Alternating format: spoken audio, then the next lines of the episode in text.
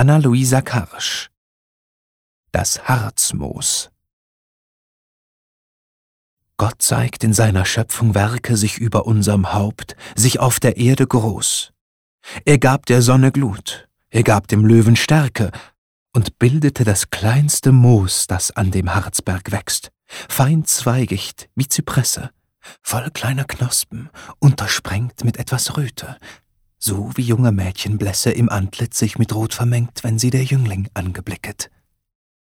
Die Flur, der Garten und der Wald und selbst die Hügel sind geschmücket, doch andere Blumen sterben bald.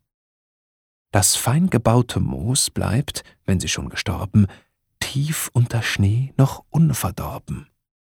Wie ähnlich ist es mir. Tief lag ich unter Gram viel schwere Jahre lang, und als mein Winter kam, da stand ich unverwelkt und fing erst an zu grünen. Ich musste, wie das Moos, dem Glück zum weichen Tritt, dem Toren zur Verachtung dienen. Einst sterb ich, doch mein Lied geht nicht zum Grabe mit.